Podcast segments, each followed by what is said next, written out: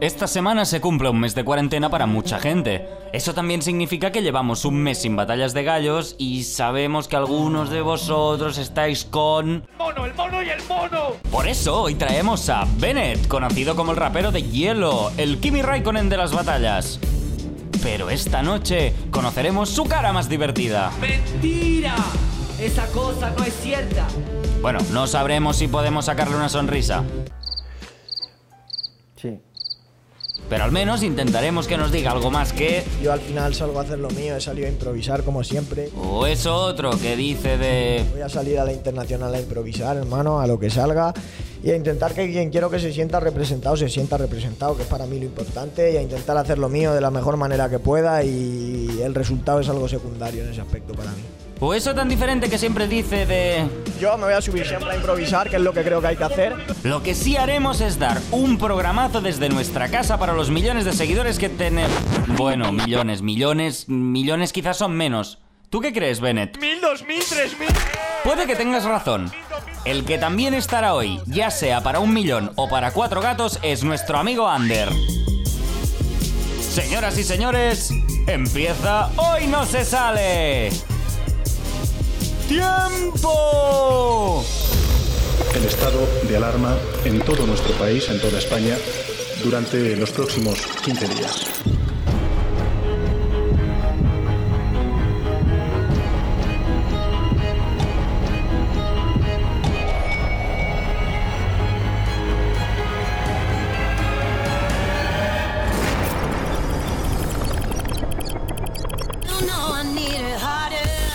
Bueno, ¿qué tal? ¿Cómo estáis? Buenas noches, bienvenidos a un nuevo programa aquí desde casa. Bruno Capo 013, Gabriel Chachi, Bennett, ¿qué tal? ¿Cómo estáis? Pues todo bien, todo bien. Aquí encerrados como todo el mundo, aguantando como se puede. Ya, ya está un poco el look ucraniano el programa, ¿eh? Entre tu no bigote Ibai y Gabriel Chachi crossover Paco Sanz. Es Eso quería cosa comentar, eso quiero comentar. Mucha gente me está diciendo, oye Gabriel, ¿estás enfermo? ¿Te pasa algo? No, simplemente me rapé ayer por una gilipollez de hacer un directo, aunque considero que es un bonito homenaje a Paco Sanz y, y a tantos otros calvos que nos han dejado grandes momentos en la historia de España. Pero te has pasado eh, cuchilla, ¿no? No, no, no, es una, es una máquina de rapar, o sea, de esta que se utiliza para el cuerpo, eh, confirmo que es la misma que utilizo para depilarme los genitales, y me la he pasado por la cabeza y me ha dejado como, como un testículo Sí, sí. hecho, tío. Mira, mira, rasurado, tío. Te queda bien, te queda bien, te queda bien Con, con el este, con, con la rayita de la ceja, me mola, me mola tu look. Me la he hecho yo también, ¿eh? Eh, bueno, Gabriel, eh, ¿has hecho algo esta semana? Eh, ¿Nos traes algo? ¿Tienes algo para nosotros, crack? no? Eh, sí, aparte de raparme, también he hecho, también he trabajado, porque al final me pagan por esto. Eh, agradecida- estoy muy agradecido a Jubit porque me paguen por esto. Y he traído un par de cositas. Eh, recapitulando, estamos en Semana Santa, a pesar de estar en cuarentena, seguimos en la festividad más importante del cristianismo, del catolicismo. No sé si vosotros sois religiosos, pero yo, yo sí. Yo lo siento muy dentro mío. Como pues, todo el mundo que me conoce sabe que yo soy un cristiano de, de fe y cumplo a rajatabla los mandamientos. No te vas a eh. Parezco un monje del siglo XVI, tío, un copista de esto. Pues sí, eh, efectivamente, aprovechando que es Semana Santa, pues voy a traeros un vídeo cuarentenoso de Semana Santa, el crossover más esperado desde la peste negra. Tengo un vídeo, vamos a verlo, yo creo que habla por sí mismo, es de una profesión, una procesión en cuarentena. Aquí lo tenemos, es un cura, es un cura dando la bendición desde un camión.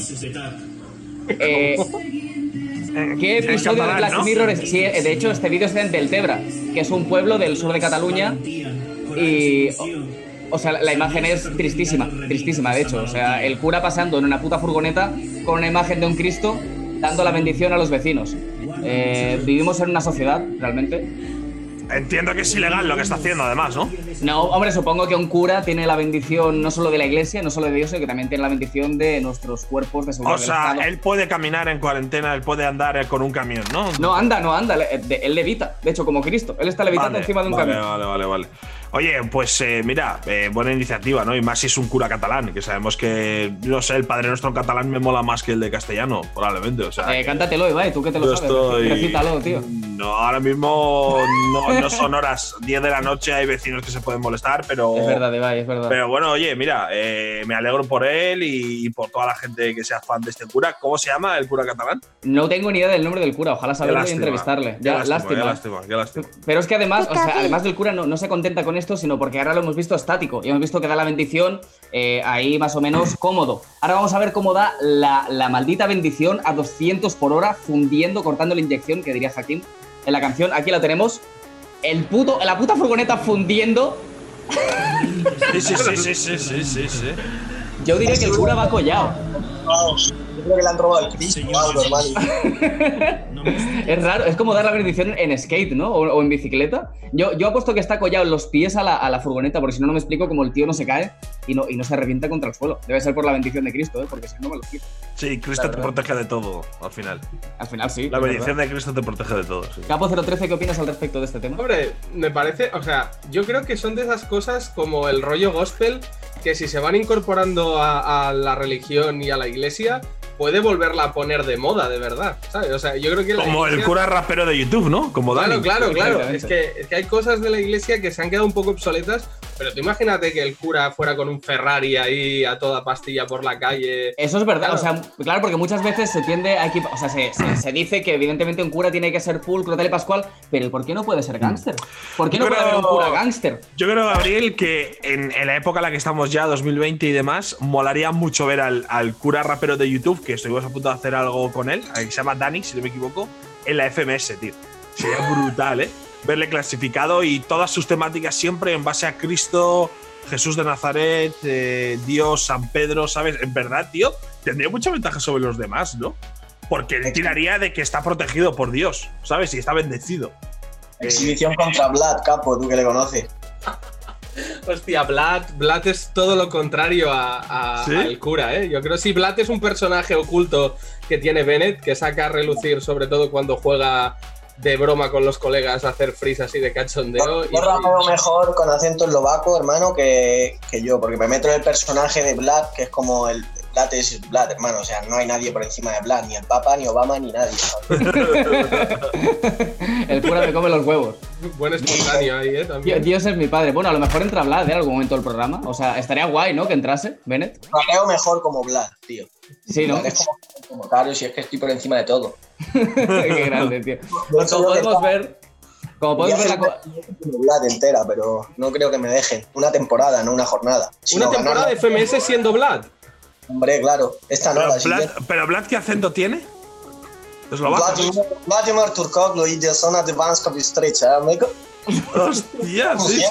No puedo ganar esa liga porque es fácil si veo así. Por 20 euros. por- Hostia, pues al final el programa tío, sí que ¿qué parece pasa? en Rusia. ¿Pero tú tienes algún origen de, de por ahí o qué, tío? Estuve cinco días ahí, aprendí más eslovaco en cinco días, la verdad, y ya. Ahí, ahí se ha quedado derivado. Tiene flow, tiene flow el personaje, ¿eh? Me Tiene mola. flow. ¿eh? Sí. El cura Es más gángster. gángster, es más gángster que Bennett, sin duda alguna. Sí, sí, Estoy de acuerdo, estoy de acuerdo. Como podemos ver, la cuarentena no solo afecta, no solo afecta a los curas, no nos afecta solo a nosotros, también afecta evidentemente al mundo del deporte. Ya tuvimos a Antonio de Miel que nos explicó la parte más técnica, lo que se refiere a los efectos de la cuarentena y de la epidemia en, el- en lo que viene siendo referido al deporte. Pero ahora tenemos unas declaraciones de Hazard, el futbolista de Madrid, si no me equivoco, porque no tengo ni puta idea de Sí, fútbol. sí, está en Madrid. Joder, fútbol- pero juega, él juega mucho, ¿no? Porque tengo entendido que no- ha hecho mucho. Ah, vale. Vale, ya lesionado, lesionado. Yo creo que está haciendo otra cosa. De hecho, vamos a ver el titular y opinamos sobre, sobre lo que hace, ¿vale? Lo tenemos aquí. Eden Hazard eh, eh, diciendo que eh, eh, exactamente, que va a intentar no ir a la despensa a por bollos. Sí, él, creo que también dijo unas declaraciones en las que, bueno, supuestamente eh, llegó con sobrepeso de una pretemporada y ya sabes que, bueno, pues esto se critica muchísimo.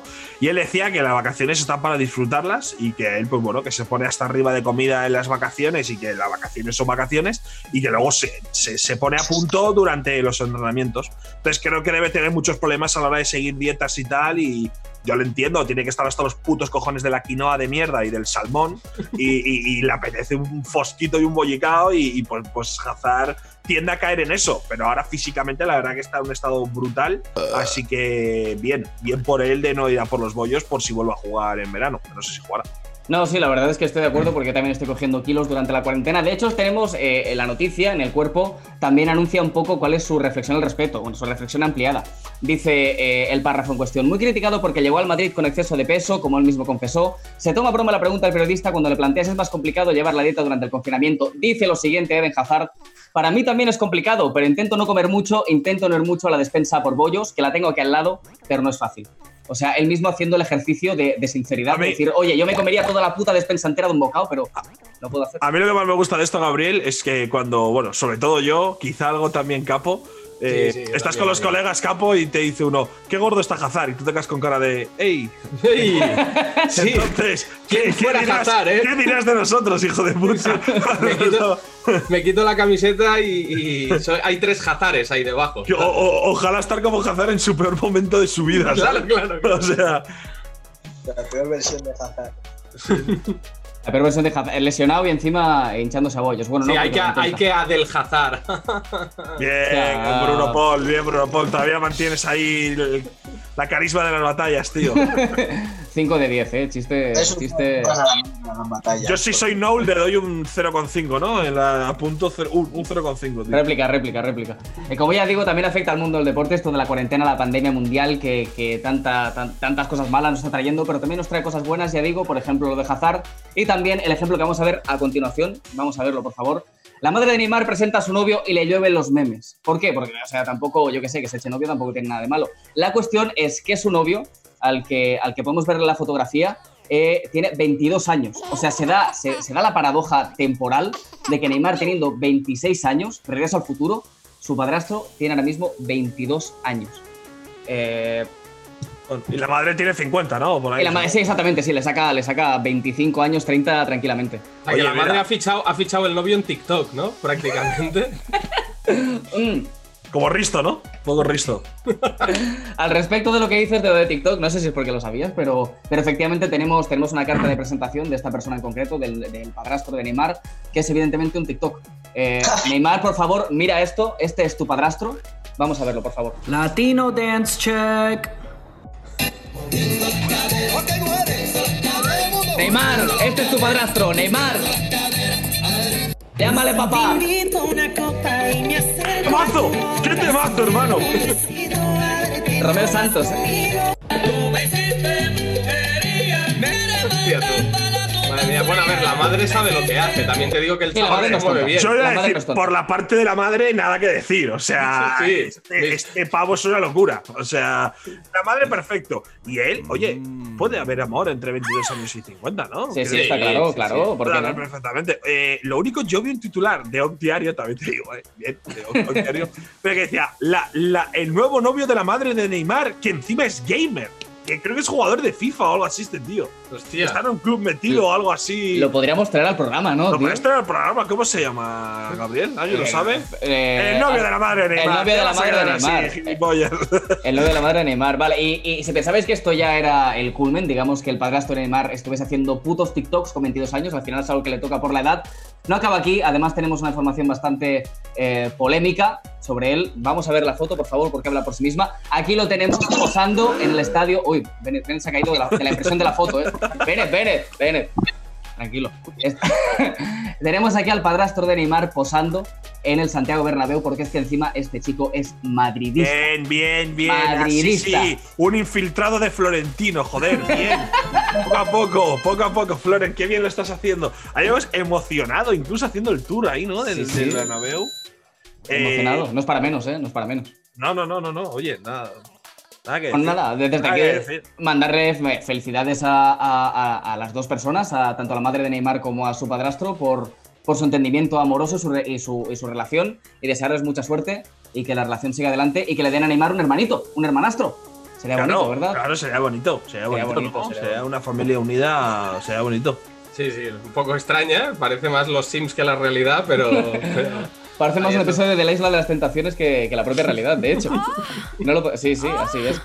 Vale, pues hasta aquí lo que viene siendo la review de, de las redes y de las noticias. Sin embargo, hay unas redes que sí que hemos mirado, que en concreto son las de Bennett, pero no hemos visto nada, porque Bennett parece que no le mola mucho el mundo de redes, más underground, rollo rapero, eh, me suda la polla las redes. Lo siento, eh, Bennett, lo estoy sobreactuando para que te hagas. Eh, entonces, no publica muchas cosas, pero una persona que sí publica muchas cosas, que está aquí presente, es Capo013, que en su Twitter subió, subió, subió una foto, una Oh, foto de lo que podría ser. Bueno, vamos a verlo, vamos a verla, vamos a verla la comentamos. Aquí lo tenemos. Aquí lo tenemos al que podría ser el hermano, el hermano secreto, el, el Sí, Hugo, sí. el Hugo de Bar Simpson, de, el hermano secreto de Bennett, mazadísimo. Todo moreno. Eh, Bennett, ¿algo que decir sobre tu hermano? ¿Lo, lo estás ocultando en el altillo? le dije, bro, pero que si no se parece nada a mí ese chaval. Plan, bueno, es lo mismo, pero le dije, además, mírale notas que va de chetado, digo, me gana en cosas que se entrenan. Eso es verdad. Eso es verdad. Eso es verdad. Pero un aire tiene el chaval, ¿eh? Un aire Hombre, tiene. Es verdad, es verdad que la forma del, del mentón y tal se parece un poco, pero. Sí, no, no, se parece bastante, de hecho, ¿eh? Sí, sí, sí. Vamos, se parece un montón. Se parece un montón, sí, sí. Bueno, Bennett parece que no quiere admitir su, su hermano secreto malvado. Será por algo, eh, también te digo. A lo mejor tiene algo que ocultar este chico. Así que para saber lo que nos oculta, Bennett, vamos a proceder ya a la entrevista porque nos estamos pasando de tiempo. Así que eh, turno vuestro, Capo 013 y Don Ibai Llanos. Eh, pues nada, muchas gracias, Gabriel. Joder, A qué ti, educado, qué educado has sido, tío. Siempre, Tú- siempre. Tú, tú, tú, ¿qué tal estás, Bennett, tío? Tú eres muy callejero, ¿no? Muy underground. Estás ahí jodido en casa, ¿no? ¿O qué? La verdad es que suelo estar todo el día por ahí, porque... ¿Cómo? ¿Cómo? Suelo estar todo el día por ahí, por la calle, por donde pillen, ¿verdad? Con, los chavales y eso. Entonces esto se, me hace un poco duro, la verdad, porque no he estado tanto tiempo en mi casa nunca, tío, ¿sabes? O sea, nadie, pero que realmente hay gente que sí tiene rutinas más de, pasar por casa y tal, y yo prácticamente desde que me levanto me voy hasta que no me acuesto vuelvo, o paso para comer, ¿sabes? Pero un poco más. Entonces, nada, resignado y en bucle, tío. Resignado y en bucle. Tío, Bennett tiene la vida que tenía yo con, con 14, 15 años, ¿sabes? De esto que eh, sales por ahí, comes, estás todo el día con tus colegas por ahí, a las 10 de la noche te llama tu madre para que vuelvas a casa, ¿sabes? En plan de. Sí, sí, no sé, a mí. que- Yo, yo también, yo de hecho con 16 me pasaba incluso peor, que me pasaba igual tres días sin pasar por casa y sin avisar, y ¿Cómo? de golpe Bueno, cuando es que lo de Capo ya, lo de Capo ya es Sí, no, pero es verdad, es verdad, porque muchas veces me quedaba a casa de colegas y demás, y cuando llegaba a casa mis padres me echaban bastante Hombre, bronca. sí, sí, no, capo. Salir un lunes y llegar un jueves a lo mejor no está muy bien, ¿no? Pero que tampoco era porque me desfasara, ¿eh? era sen- sencillamente que, que desaparecía. Bennett, yo te quería preguntar por, por. Ya sé que tú no eres una persona que sea especialmente ansiosa a la hora de querer competir, que prefieres seleccionar mucho las competiciones a las que ir y demás, pero ¿este parón te está haciendo generar cierto mono de, de competición o no? Eh, en verdad, de FMS sí tengo un poco, pero porque me, me he visto un par de, de- de vídeos de estos resumen que te salen de tal, en plan como de recapitulación de la temporada. Y de la FMS sí me apetece subir al formato a disfrutármelo y hacerlo mejor que el año pasado, ¿sabes? Ya no a nivel de batalla, sino a nivel de sonido, ¿sabes? A que todo lo que haga suene Sí. mejor, ¿sabes? Y de eso sí tengo ganas, realmente de competir, no, me da un poco igual, hermano. Es decir, el parón me afecta como a todos, lo que más me jode es la FMS porque es la competición eh, de la que tengo ganas realmente, ¿sabes? Pero no, no es que me despierte ganas de competir, sino que me despierta ganas de seguir a lo mío. De hecho, esto a mí no me afecta tanto en el sentido de que hay gente que sí, vale, tus objetivos que son ganar X batallas, ¿no? Entonces te, están chapando los eventos, te vas a la mierda, brother, ¿qué vas a hacer, sabes? Si tú que quieres es ganar esos eventos. Mi objetivo desde que empecé a hacer freestyle siempre ha sido hacer freestyle mejor, ¿sabes? Y rapear mejor. Entonces, quiero decir, a mí me da igual, esto me puede venir entre comillas, en ese aspecto está bien, ¿entiendes? A nivel económico, nivel trabajo, nivel imagen, mal. Pero como eso para mí está por debajo, a nivel personal es incluso, vale, perfecto, hermano, esto se para, ¿sabes? Estamos tres meses sin, sin toyacadas y sin mierdas. Y yo puedo seguir rapeando a mi bola, hermano, y mientras todo el mundo está parado y no progresan porque no pueden ganar ese evento que están pensando en ganar, a mí esto me da tiempo, hermano, yo sigo mejorando, sigo haciendo freestyle, voy en lo mío, ¿sabes? No necesito las competiciones para cumplir mis objetivos. Entonces, por ese lado, pues tranquilo. Me preocupa por la situación y todo, por mis compañeros, por la FMS, todo eso, pero realmente a nivel personal, como mi ambición siempre ha ido por ese lado, digamos que esto no puede afectar a mis objetivos porque no van por ahí. Y eso, Bennett, eh, de, de dónde te viene un poco la, la actitud que tú tienes, ¿no? Porque a mí siempre me ha llamado la, la atención que siendo un eh, gallo, un competidor, un rapero tan joven, de la sensación de que prácticamente desde el inicio no tengas tanta ambición como el resto siendo muy bueno, ¿no? Yo veo otros raperos que se dejan la vida en el escenario a nivel de he llegado a ver a Invert eh, saltar con el público si hace falta para ganar y yo muchas veces me lo pregunto y digo, joder, el tío siendo tan joven y habiéndose presentado a, un- a una competición, a veces te veo rapear y está, a mí esto me la suda, no, me da igual ganar y digo, pero ¿qué le pasa, sabes? En plan, eh, esto es de, que ya desde pequeño a ti lo de competir no te ha molado mucho y tú eres más de colegas, rapeo porque me mola, pero se te ha ido de las manos y has llegado a ser el mejor del mundo. O sea, es, es un poco por eso, porque, porque es. O sea, a ver, hay, hay, una mezcla de factores también. O sea, lo principal es eso, que cuando yo empecé a hacer freestyle, no empecé a hacer freestyle por las batallas, empecé a hacer freestyle por el rap realmente. O sea, sí lo descubro a través de las batallas y tal, pero siempre para mí me ha gustado más el freestyle que, que las batallas. Entonces yo estuve un año entero haciendo freestyle antes de hacer mi primera batalla, rollo, yo hacía freestyle, yo no me apuntaba a batallas. Entonces, a mí partimos de la base de que para empezar eso, me gusta mucho más el freestyle libre y lo que para mí es improvisar rap, que no digo ni que esté mejor ni peor que lo que Sí. se hace, pero lo que para mí, lo que a mí me llamó la atención, lo que a mí me gusta y lo que a mí me llena, ¿sabes? Entonces, digamos que yo para empezar entro en el freestyle por ahí. Y cuando yo entro en el freestyle, sí que digamos que el mundo de las batallas era un mundo que me gustaba. Me gustaba el ambiente, me gustaba ir al parque, ver lo que había. O sea, yo digamos que dentro de una batalla de gallos me sentía identificado con los valores que represento, con lo que representa para mí el freestyle, con el resto de personas que había ahí, con el ambiente, y yo sentía que una batalla era un sitio hip hop era un sitio rap.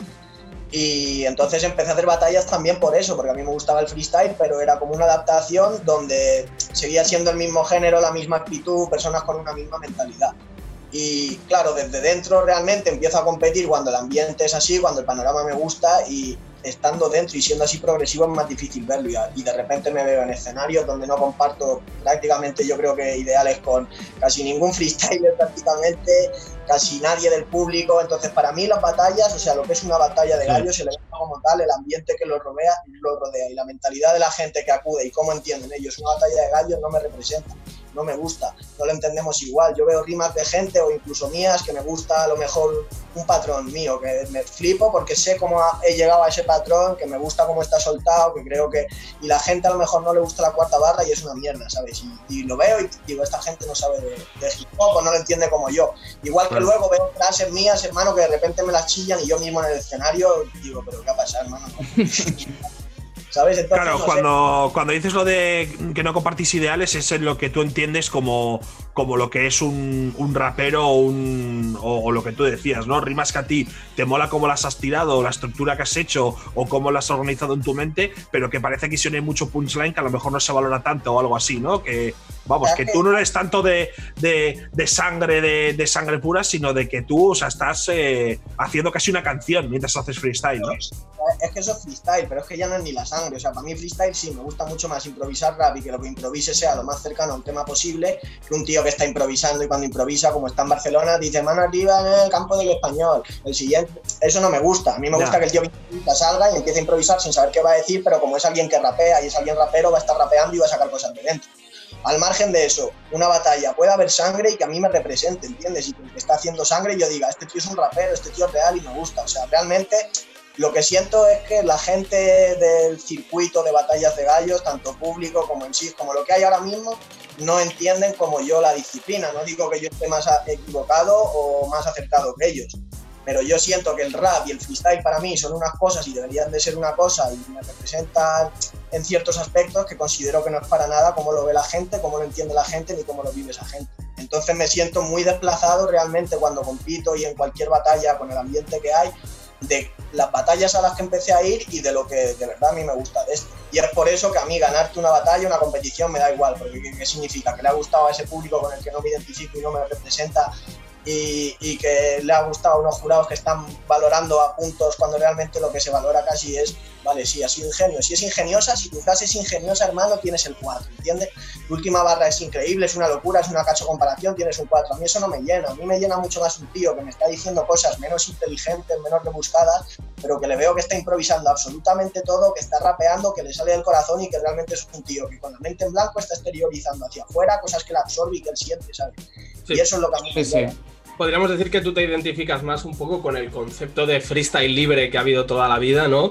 De exteriorizar pensamientos a la hora de improvisar, que no tanto con los formatos actuales que se suelen requerir en una batalla. Eh, hay una cosa que has dicho antes, que has dicho que tenías muchas ganas de CMS este año, pero eso me ha levantado una duda, y es si este año vas a intentar revalidar tu título como campeón del mundo de Red Bull o, tienes claro que no te vas a presentar o, o- o todavía no lo has decidido. No, sí, sí voy a ir, voy a ir, pero no con intención de revalidarlo, ¿sabes? Es lo que estamos hablando. Por ejemplo, mira, voy a ir sobre todo porque este año sí que es la única probablemente competición eh, que tenía ganas de ganar. Y no era por el hecho de ganar la competición, sino que de repente me veía en mi ciudad, hermano, y la noche antes yo estaba en mis calles, ¿sabes? Y decía, bro, no puede venir nadie de estos a ganarte aquí, ¿entiendes? ¿Sabes? Y tenía un poco esa presión de decir, si la gano alguna vez en mi vida, porque conociéndome, justo lo que hablamos, que no soy competitivo ni nada, digo, si gano alguna vez en la vida la internacional, seguramente sea esta, ¿sabes? Sea la ocasión, porque es aquí y es como que tenía ganas de, ganarla y, tampoco la disfruté tanto. Y este año quiero ir a quedarme a gusto con mi papel. Es decir, a mí me pone la internacional de, este año y muy bien, muy bonito ganero que quieras, no me gusta, no me representa. Incluso, ¿tú crees, Beret, que eso te llegó a afectar porque ya te vimos en la primera ronda, ¿no? Que, fue una ronda donde no sé si se te veía algo nervioso, creo que tenías un problema también aquí, ¿no? De, escucharte a ti mismo, te veías siempre tocándote mucho a la oreja y tal, pero el hecho de que tú dijeras, joder, por primera vez en mi vida de las pocas veces, de verdad quiero ganarla porque es en mi ciudad y tal igual, ¿qué es que te afectó a la hora de tener un poco más de nervios o de ser menos natural? O porque yo ya te digo, vi la primera ronda y tuve la sensación de que podía ser réplica o incluso quedarte fuera y me sorprendió porque te vi súper incómodo. Luego ya obviamente fue otra cosa. No, o sea, yo no tenía nervios ni nada, eso no cambia. Es decir, normalmente digamos que estoy ahí en, el backstage como el que no quiere estar. O sea, que estoy ahí como con cara de esperando a que me toque una vez para rapear, irme a mi puta casa, hermano. Y, o sea, el que tuviera ganas de ganar implica que yo cuando estaba allí no estaba con esa actitud de me la suda del todo porque no me la sudaba del todo. Nervios no tenía. Lo que pasa que, claro, sales en eso. Para empezar, soy una persona que no sigue ningún tipo de esquema para hacer freestyle. Es decir, cuando tienes los formatos de freestyle esquematizados es mucho más fácil. Si en tu easy mode vas a basarte en que con cada palabra vas a pensar rápido un concepto ingenioso para meterlo en la cuarta barra, no tienes un miedo, no tienes un peligro, o sea, no te la juegas realmente. Te la juegas a estar más o menos fresco ese día, pero como tienes el formato esquematizado, con cada palabra vas a meter una frase, mejor o peor en función del día, pero vas sobre seguro. Yo cuando me pones un easy mode, no pienso rápido qué voy a decir en la cuarta barra, empiezo a rapear y no sé qué va a salir. Entonces, entre que para empezar cuando haces ese tipo de freestyle, para mí es como un tren, por así explicarlo, o sea, tengo que ir cogiendo ritmo y cuando ya llevo 10 minutos haciendo freestyle con la mente en blanco y he entrado en dinámica, ¿sabes? Ya va, va solo. Entonces, entre que era la primera ronda y no, no, estaba haciendo freestyle previamente, ¿sabes? Yo estaba escuchando música en el backstage, estaba como acostumbrándome, eso, lo dices tú, el Linier, ¿sabes? No estoy acostumbrado a rapear con Linier, ¿sabes? Ya me rayo con un micro, imagínate con el Linier. Entonces, entre que estás empezando, que no sabes, o sea, estaba empezando a hacer freestyle esa noche, ¿sabes? O sea, eran mis primeros momentos de hacer freestyle realmente estás probando con el INIER, estás con el escenario, con el público, era como un poco toma de contacto, ¿sabes? O sea, no estaba cómodo del todo, pero porque estaba viendo a ver qué había realmente, no era una cuestión de, nervios o algo así. Pero obviamente sí, empecé más flojo y empecé, ¿sabes? Pues eso, adaptándome un poco a todo, porque claro, sales ahí y cuando no sigues ningún tipo de esquema, pues sales contra todo y todo muy nuevo, No, no, y joder, ¿qué, pasa hasta en el deporte, ¿no? El típico partido de debut, el primer partido de un torneo siempre suele ser un poco mierda, ¿no? Yo recuerdo selecciones de baloncesto de España, de fútbol, que el primer partido es una pájara brutal. Yo, eh, en base a ese tema, Bennett, eh, ¿esto te ha llevado a algún conflicto personal eh, o, simplemente a ser una persona, no polémica, ¿no? Pero, pero decir, joder, tú tienes un pensamiento, tío, que, que realmente casi nadie lo tiene, ¿no? Tú dices, no te sientes representado por lo que son las batallas hoy en día, el rollito este de, de la cuarta barra ingeniosa, del punchline fácil, de mano arriba a todo el mundo, a este me lo follo. Claro, esto realmente te, te ha llevado a un conflicto personal con, con, algún rapero el que tú seas tan diferente en ese pensamiento o realmente no, te No, porque, o sea, decir, yo al final eh, todo lo que, lo que dices es verdad, o sea, es lo que pienso y, y, yo tampoco estoy tratando de insultar a nadie diciendo, eh, yo voy ahí no me representa, o sea, no es que no respete lo que hace cada uno, porque de hecho, si fuera tan extremo, o sea, lo que tendría que hacer es salir de allí y es lo que acabará pasando, porque al final, o sea a mí me gusta. Entonces yo hubo un momento, de hecho hubo un momento en el que antes de ganar la Nacional de España y todo, en el que yo vi lo que estaba ocurriendo, lo que te he dicho, porque tú estás dentro de un mundillo que te representa, donde estás a gusto y de repente ves que ha cambiado y no sabes cómo ni por qué. Y hubo un momento en el que pensé, o me voy de aquí porque las batallas van por aquí y lo que yo pienso va por aquí, o me quedo aquí y me quedo haciendo lo que a mí me gusta y que les den por culo. Claro, es que también. Ese fue el momento, de hecho, yo creo, en el que el chip me cambió, porque yo en mi primera batalla en el escenario estaba nervioso, ¿sabes? hubo un momento en mi vida en el que vi que ellos hacían una cosa que a mí me gustaba otra y pensé, si me quedo ahí me voy a frustrar. O sea que voy a quedarme, pero voy a hacer lo que yo creo que hay que hacer y cuando me acueste por la noche yo voy a saber que he hecho lo que me representa, lo que creo que hay que hacer y voy a ser más feliz que ganando cualquier mierda. Bueno, es que de hecho yo creo que tú al final el, gran, la gran baza que tienes y, y por la que te envidia todo el circuito es eso que como no estás tan preocupado por gustarle a nadie más que a ti mismo, tienes un punto de presión mucho menor que los demás. Entonces yo creo que ese es un poco tu secreto y lo que todo el mundo envidia, en realidad, que tú vas a, juegas contra ti solo. Respondiendo a lo que me decías, no tengo ningún conflicto con nadie porque, por ejemplo, por ponerte un ejemplo, Force, Sí. es probablemente todo lo contrario a lo que para mí es el freestyle y el rap.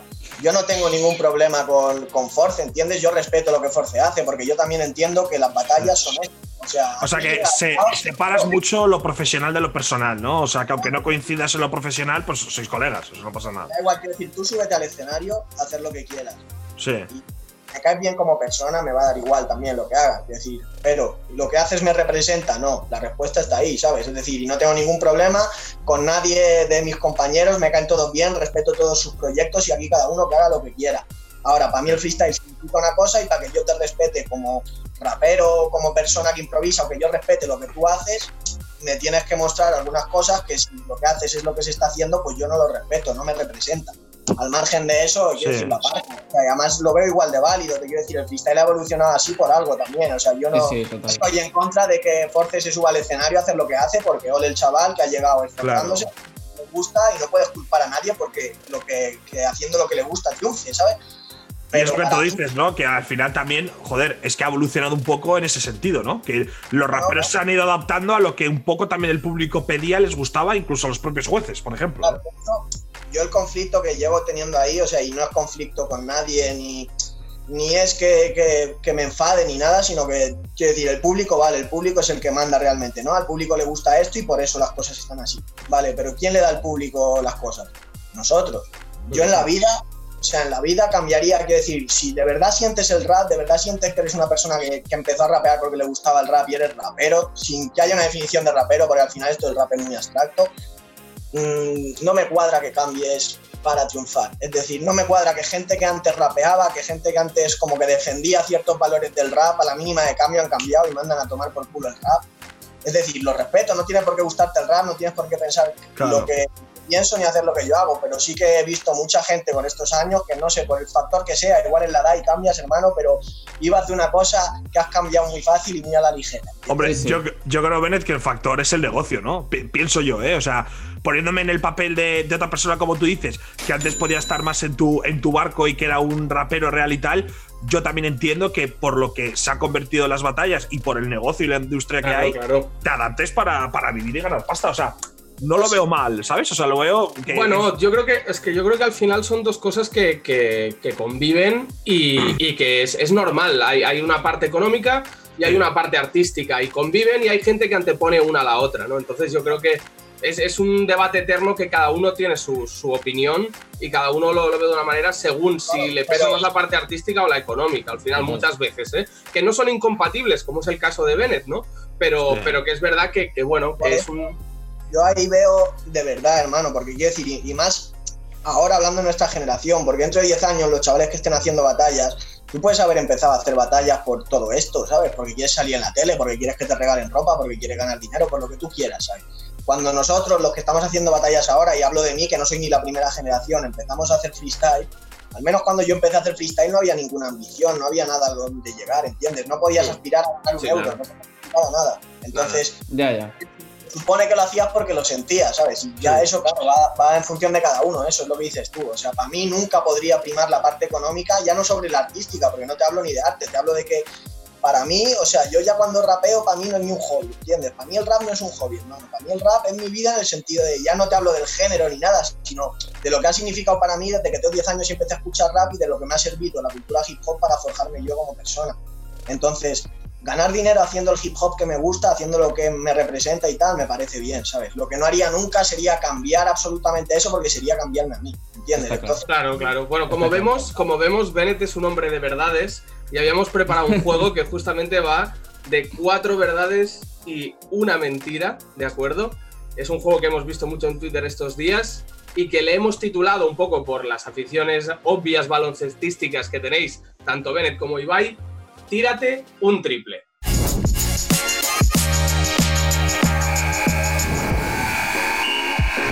Pues aquí empieza Tírate un triple, así que Bennett nos has mandado cinco frases, de las cuales son experiencias tuyas de la vida. Cuatro son verdad, una es mentira y tenemos que tratar de adivinar cuál A ver si las podemos ver en pantalla y si Chachi no se ha caído al suelo. Ahí No sé está. Estaba cogiendo esto, mira, tírate Vale, un triple, yo me tiro los triples. Tienes la cam. Ahora bien, ahora bien, Gabriel. Perdón, perdón, vamos, va, vamos a Ahora va, va, va. A ver, vamos a ver. Tírate un triple. Triple Bennett. Gané un premio en un concurso de cartas de amor. Vendía falsificaciones antes de hacer freestyle, eso es verdad, seguro. ya, ya, eso es verdad. sé tocar violín. Mandé mi prueba a Red Bull desde San Francisco.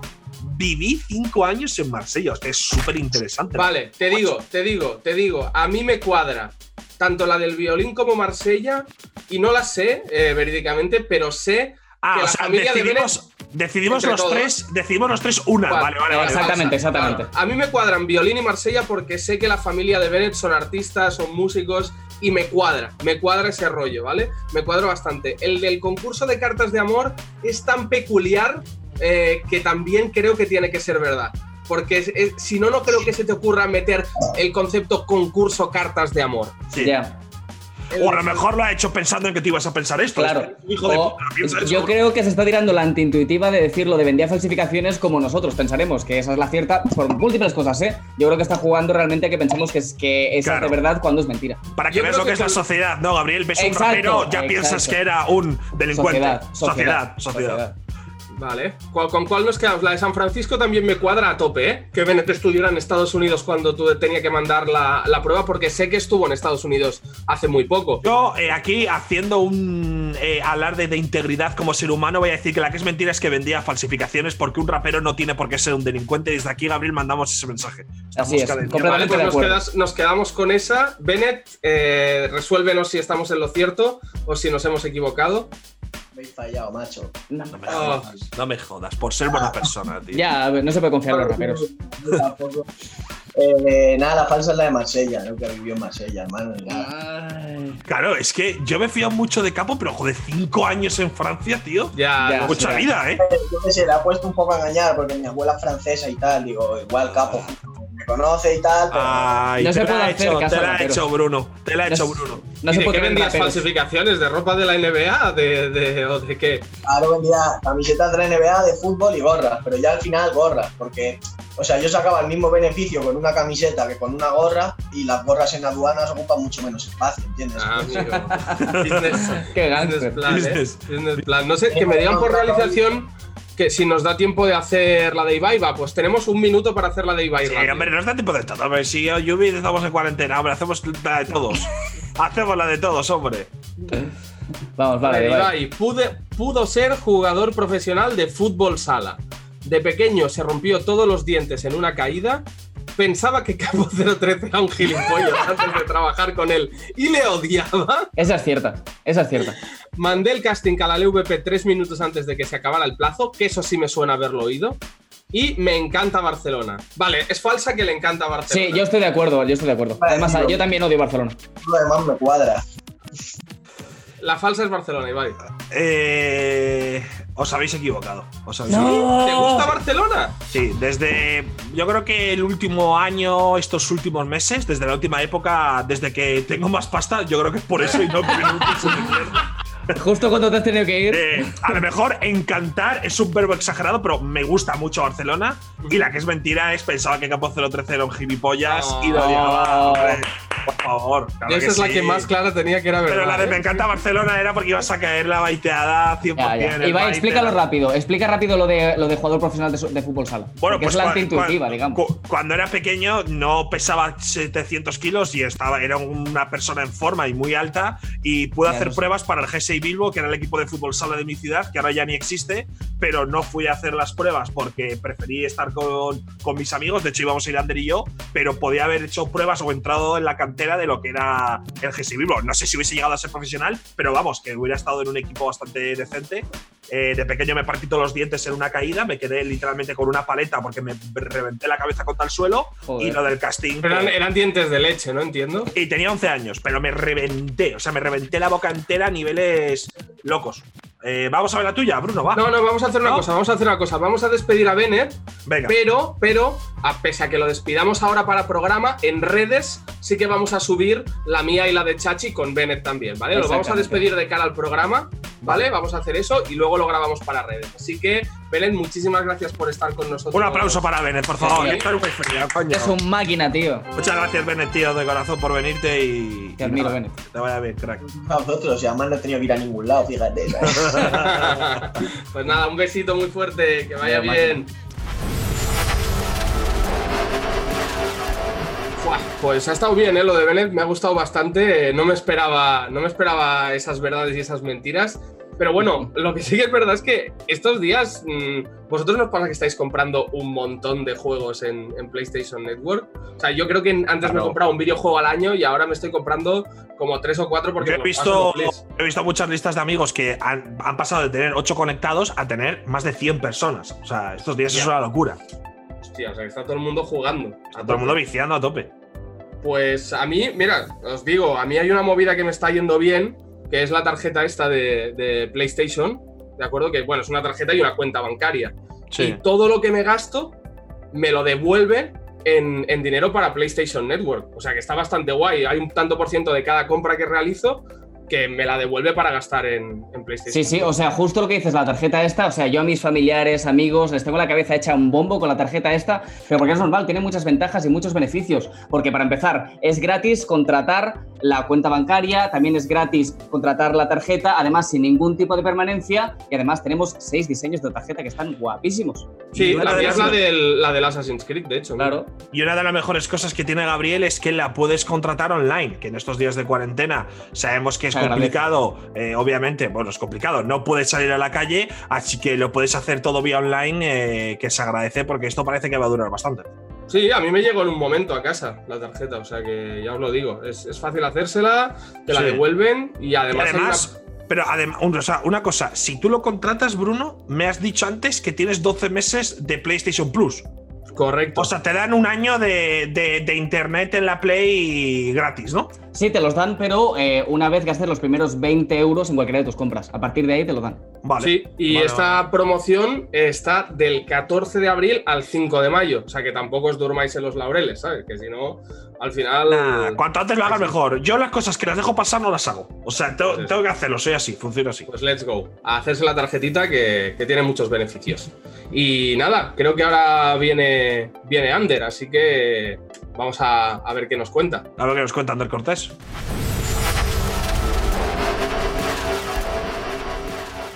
Bueno, está aquí con nosotros Ander Cortés. Ander, ¿qué tal? Buenas noches. ¿Cómo Hey, estás? ¿qué tal? Buenas noches. Un placer estar aquí desde mi humilde casa. Vamos a jugar Bruno Paul a un juego con Ander bastante divertido, ¿no? Explícalo un poquito.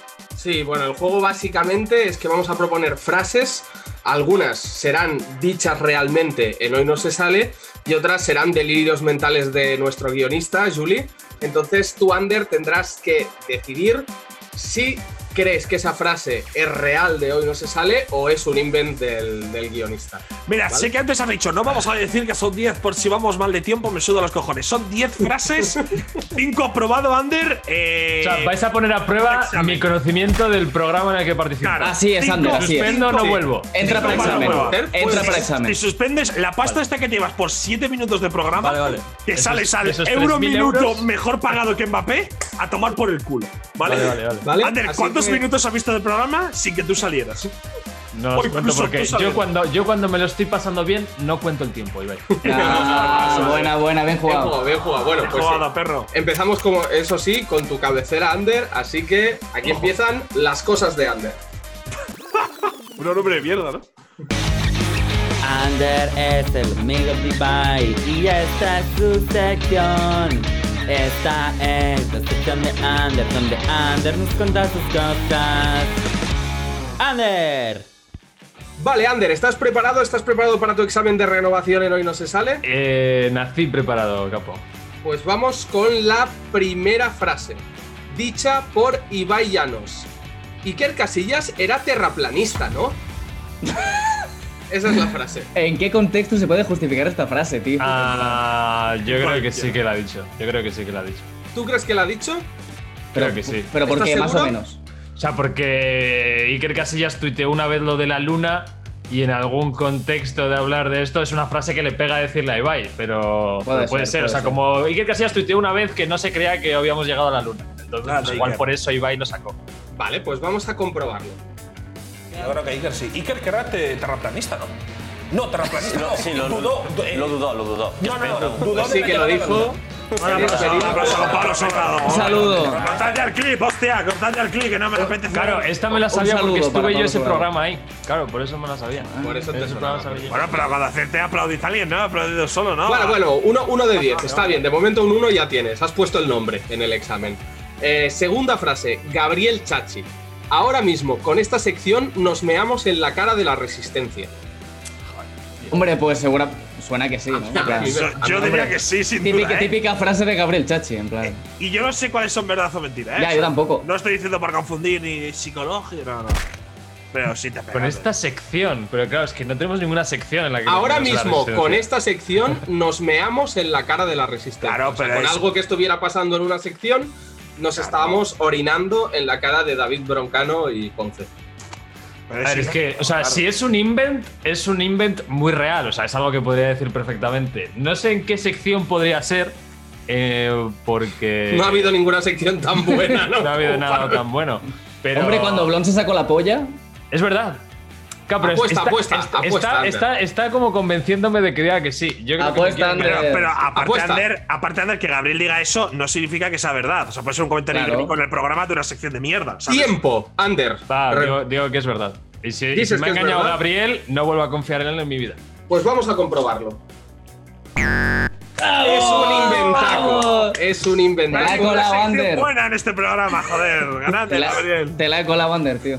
Tercera frase. Dicha por Daniela Blume. Os juro que puede hacer, que puedo hacer que os cierren esta mierda de programa. Daniela Blume dijo en directo, os juro que puedo hacer que os cierren esta mierda de programa. Nah, no lo dijo. No, no puede decir eso. ¿Apuestas por el invent en este invent, caso? invent, invent. Vamos a comprobarlo. Joder. Es un inventaco, cago en 2 de Dios. 3, Dice- 2 de si dice 3. Eso, Te, Daniela estás, Blume. Te bueno. estás moviendo en el aprobado, ¿eh? Sí, sí, eh. estás cerca ya, Te ¿eh? estás moviendo en el aprobado, de momento 2 de 3. Vamos con la siguiente. Dicha por Mark Sarrats, creador de este programa. Puedes llamar refugiado a Dembélé, pero fotopolla no. Como- Pole- polémica frase, ¿eh? No entiendo esta frase. O sea, Eh, puedes o sea, decir. puedes, puedes llamar tú en, eh, puedes llamar refugiado a Dembélé, pero no puedes decir fotopolla. O sea, no, el concepto fotopolla está mal. O que no puedes mandar una fotopolla, ¿no? Puedes decirlo. O también, o también. ser, no sé, la frase es así, la Claro. frase es así. Joder, Es una frase como muy rara, ¿no? O sea, esta lo dijo en directo hablando de. ¿Hablando de qué estáis hablando aquí? Claro, bueno, está, de- descontextualizado. Claro, claro. En un sentido, a O sea, puedes llamar refugiado de. Dembélé, pero no puedes decir fotopolla. Pero si fotopolla se puede decir perfectamente. No, no, no, no. Puedes llamar refugiado de Melé, pero fotopolla no. O sea, yo entiendo que es, pero enviar una fotopolla no, ¿sabes? En plan, Sí. que puedes llamar refugiado de Melé. Que llamar pero que refugiado una a Dembélé no fotopolla- está mal visto, Claro. pero una fotopolla es. ah, Sí, a ver, o sea, es un tío borracho y drogadicto. O sea, tampoco le busques el sentido, Ander. Eh, a ver, se puede haber dicho. Se puede haber dicho. Mójate, hombre, mójate. Estoy mirando vuestras caras porque sé que queréis que suspenda para no O sea, volver yo, a no verme. tengo, yo no tengo ni idea, ¿eh? De si me lo la verdad. O sea, yo, El tiempo se va no acabando, ¿eh? Vale, eh, es verdad, es verdad. ¿Es verídica? ¿Apuestas Es porque verídica. se ha dicho y no se sale? Sí, Vamos apuesto. a comprobarlo. Gabriel Chachi, cada vez que esto es real, cada vez que cuelga en Twitter la palabra fotopolla, recibimos un WhatsApp de arriba. En plan, Número desconocido. En plan, en plan, puedes llamar refugiado a Dembélé, pero fotopolla no. Con el contexto se tiene. Vale. Pues ahí está, ahí está la frase. En este Ander, ¿eh? caso, eh, muy bien, Ander, ¿eh? muy bien. Solo hay un fallo de momento en este examen. Un fallo porque me ha engañado Gabriel Chachi. Ah, Siguiente frase, dicha por Ibai Llanos. Me has besado y has venido con una polla en la mano. A ver, es la típica frase en la que, en plan, como dice lo de venís a mi casa y os meáis aquí, ¿no? O sea, algo ha pasado. Ah, Me no, has no. besado y has venido con una polla en la mano. Esa es la Ah, vale, no, es de Blon, es de Blon, es de Blon cuando hizo lo de las pollas en la... Sí, tiene que ser eso, tiene que ser eso. Cuando se tocó la polla y le dio, claro, le dio un beso, yo creo que sí, es, es real, yo creo que lo ha dicho, tiene que ser. Apuesta porque es No verdad. es, si no es muy realista. Apuestas porque es verdad. Que me gusta Sí. más. Me has besado y has venido con una polla en la mano. Me voy para esta sección igual. Tengo una polla en la mano, vale, vale, sí, sí. Bien, 4-1, ¿no? Let's go. 4-1. Eh, has visto, al final Andrés te la he dado yo, tío. Las gallinas que entran por las que salen. Sexta frase. Facu Díaz. Enseñarle hoy no se sale a tu abuela es como para nosotros tomar LSD. Ah, un comunista hablando de drogas. Puede ser real. Puede ser real. Puede ser real. Gracias, Ander. Eh, y es que esa entrevista, o sea, eso sí que lo vi, no me suena. Enseñar esto es cómo se llama. A ver, toca, toca ¿eh, invent, toca invent. Toca invent. Toca Por invent. porcentaje toca invent. Por ¿no? porcentaje toca invent. Pues vamos a Yo creo que es comprobarlo. verdad, ¿eh? Inventaco, Joder, palpechaco y ojo con Ander que se postula como no solo renovado, sino sección Ojo, diaria ya. en No ahora ya todo lo que aciertes es un euro más, ¿no? Un poco sí. Vamos a ver, vamos a ver, que todavía puedes cagarla del todo y irte a la mierda, ¿eh? No seamos. Pero ya he probado, ¿no? Voy 5-1. Sí, claro. El aprobado bajo lo Ya, tienes. se aprueba con 6, Ander.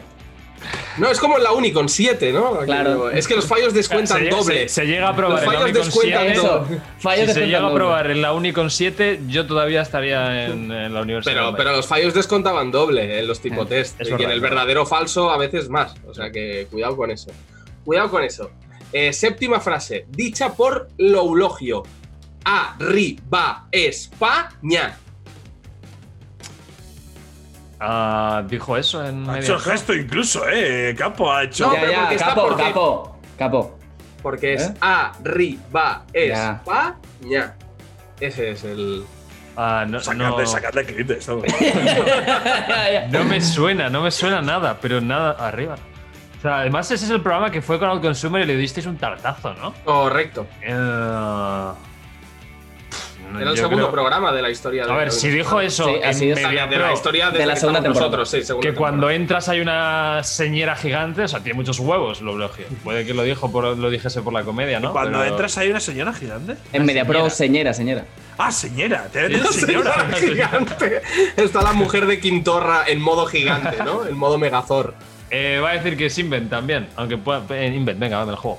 Vamos a comprobar si es un invent. Lo dijo, ¿no? Dos, ri, va, es, va. Pero bueno, Ah, pero contando esto. Y como veis, siempre que se sucede a la frase arriba España, mi gesto automático es este, ¿eh? Eh, me sale como el pistoletero. Así que vamos a la octava frase. 5-2. Dicha por Ei Zulu, ¿vale? O, o Zulu, Estefanía Zuluaga, dijo: Ah, espera, que toda esta media hora que hemos grabado era la toma buena de verdad. Ah. Nah, no dijo eso. Hombre, sería poco. Hombre, vino bastante despistada, la verdad, ¿eh? Vale, sí. Es, es verosímil, es. Joder, pero vamos a ver, Gabriel. Bueno, bueno, ¿Quién, bueno. quién bueno. de los dos es el poli bueno y el poli malo? ¿Quién No, me no, no, o sea, engañar? poli bueno y poli malo no. O sea, digo, realmente, digas lo que digas, si realmente Zulu dijo eso. Ah, es verdad que Zulu fue, fue bastante empanada en el programa, ¿no? O sea, Sí, pero, a ver, un poco. ¿Cómo que la toma bueno, toma mala? Si te hemos dicho 10 veces que es en directo, no me jodas. Yo. No me acuerdo si lo dijo. De hecho, Zulu es de los primeros programas que ha sido de nuestra vida, realmente, ¿no? Sí, Va, yo creo que no, el es tercero, Invent. creo. Es Invent. Es invent, apostamos por invent, Es una mujer respetuosa con los trabajadores. No puedo decir eso.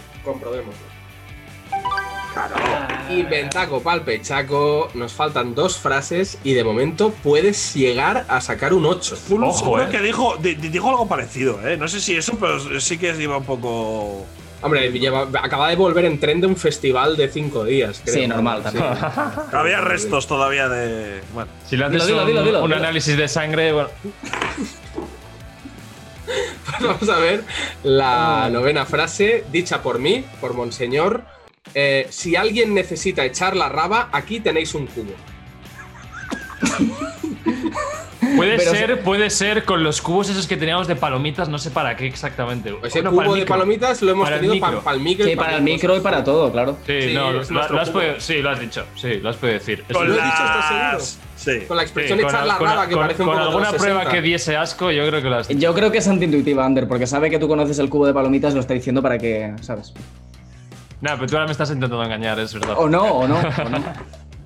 Es ¿Y verdad. qué nos quedamos, Ander? Tiempo. O estás jugando con que yo creo que me quieres engañar para intentar. Bueno, me da igual, es de verdad.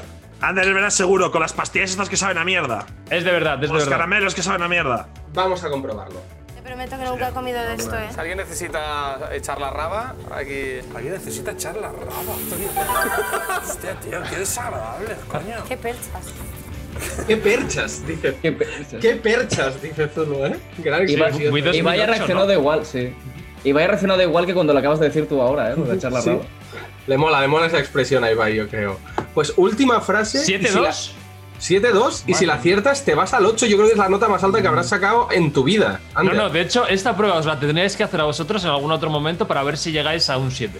Bueno, prepárate una, prepárate una y cuando vuelvas ahora que te hemos renovado, te preparas 10 Si frases. hay que prepararse entonces ya, ya lo haremos en otro momento. Ya lo haremos en otro momento.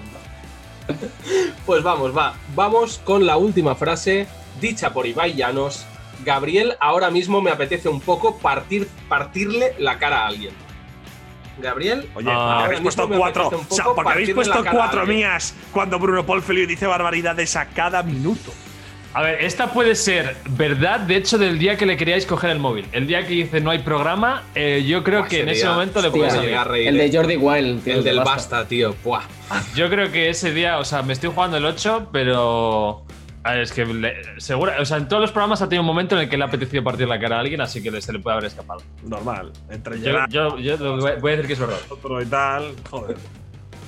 Vamos a comprobarlo.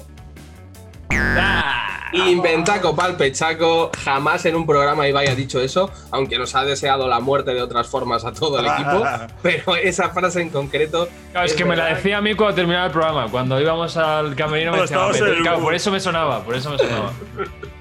Pues nada, eh, muy bien, Ander. o 7-3, sea, ojo. Está, está bastante bien, ¿eh? Un 7 que te llevas, así que, que bueno, renovadito, renovadito. Lo que pasa que a ver, a ver si se nos renueva también la, la posibilidad de vivir en la humanidad, porque eso, eso hace Claro, de, falta. de hecho, tengo en el móvil el mail del contrato para este programa. O sea, ahora mismo soy ilegal. Voy a firmarlo en directo. Firmando en directo, ¿eh? esto ya parece la sentencia del procés, tú. Oye, vámonos Eh, ya a tomar por culo. Llevamos aquí siete horas, tío, ¿no? Sí, sí, sí, podemos caso. despedir. La semana que viene, la semana que viene, ojo que vienen dos invitados. Uno de ellos. Ajax y es- Proc. No, no, no, no, no bien por y separado. ¿eh? Ortega y tenemos, tenemos doble entrevistado. Uno Juan y medio. es una estrella de la televisión de una de las series más populares de la última década. De los Serrano, tú. Fran Perea y. Y he dicho década, ¿eh? No el del último siglo. Ah, y, y la otra persona es una persona que acaba de batir un montón de récords en, en cuanto a reproducciones musicales se refiere por un hit Esther. Expósito con el vídeo del culo. ¡Vamos! Para, para, para. Pues nada, señores, hasta la semana que viene. Nos vemos en Hoy No Se Sale. Nos vemos. Adiós. Adiós. Buenas noches.